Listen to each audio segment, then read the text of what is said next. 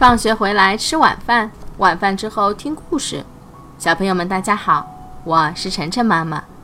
今天晨晨妈妈帮小朋友们讲的这个故事的名字啊，叫做《长颈鹿看病》。长颈鹿嗓子疼，他到黑熊医生那里看病，可长颈鹿的脖子实在太长了，黑熊医生怎么也看不清。于是他立刻打电话找来小老鼠。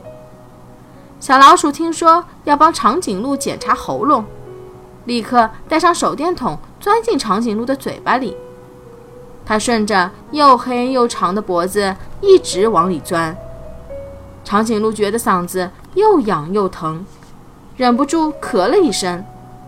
这下不得了，小老鼠像炮弹一样从长颈鹿嘴里射出来，砰的一声撞到墙上，昏了过去。老鼠先生，太对不起了！长颈鹿惊慌地说。“小老鼠，醒醒！”黑熊医生大声地喊。